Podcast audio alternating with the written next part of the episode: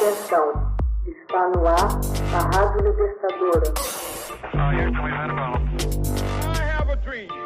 Começa agora o Hoje na História de Ópera Mundi. 1792 Monarquia abolida na França. Na França revolucionária, a Assembleia Legislativa vota, em 21 de setembro de 1792, a abolição da monarquia e estabelece a Primeira República.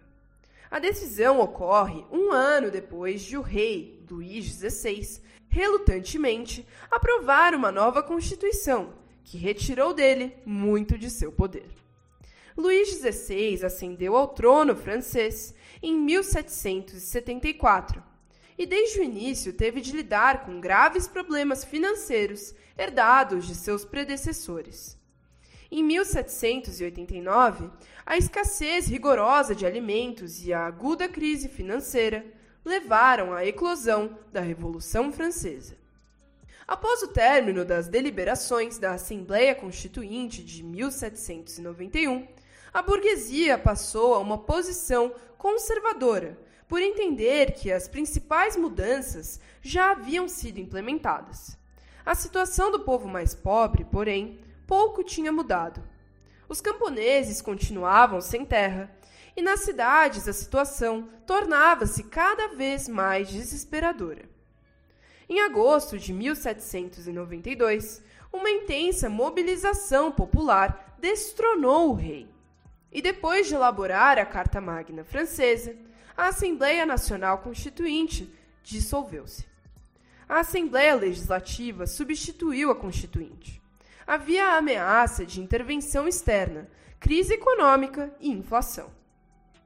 Em abril de 1792, é declarada a guerra à Áustria e à Prússia, e exercícios inimigos chegam a ameaçar Paris. A ala radical proclama a pátria em perigo e distribui armas à população. A Comuna de Paris assume o poder e exige da Assembleia o afastamento do rei. Em 10 de agosto de 1792, os parisienses atacam o Palácio Real, detêm o soberano e exigem que o legislativo o suspenda das funções. Esvaziada de seu poder, a Assembleia convoca a eleição de uma convenção nacional. A revolução entra numa fase radical. A primeira medida tomada pela convenção foram a proclamação da República e a promulgação da nova Constituição. A convenção contava com o predomínio dos representantes da burguesia. Entre os revolucionários de 1789, houve divisão. A grande burguesia não queria aprofundar a revolução, temendo o radicalismo popular. Aliada aos setores da nobreza liberal e do baixo clero, formou o Clube dos Girondinos. O nome girondino deve-se ao fato de Brissot, principal líder dessa facção, representar o departamento de Gironda. Eles ocupavam os bancos inferiores no salão das sessões. Os jacobinos, assim chamados porque se reuniam no convento de Saint-Jacques, queriam aprofundar a revolução, aumentando os direitos do povo. Eram liderados pela pequena burguesia e apoiados pelos sans-culottes, as massas populares de Paris. Ocupavam os assentos superiores no salão das sessões, recebendo o nome de montanha. Seus principais líderes foram Robespierre, Danton e Marat. Sua facção mais radical era representada pelos raivosos, liderados por Jacques Hebert, que queriam o povo no poder. Havia ainda um grupo de deputados sem opiniões muito firmes, que votavam na proposta que tinha mais chances de vencer. Eram chamados de planície ou pântano.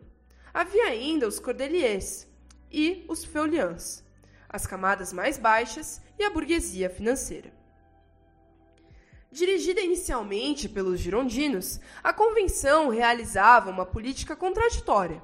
Era revolucionária na política externa, ao combater os países absolutistas, mas conservadora na política interna, ao procurar se acomodar com a nobreza e tentar salvar a vida do rei, além de combater os revolucionários mais radicais.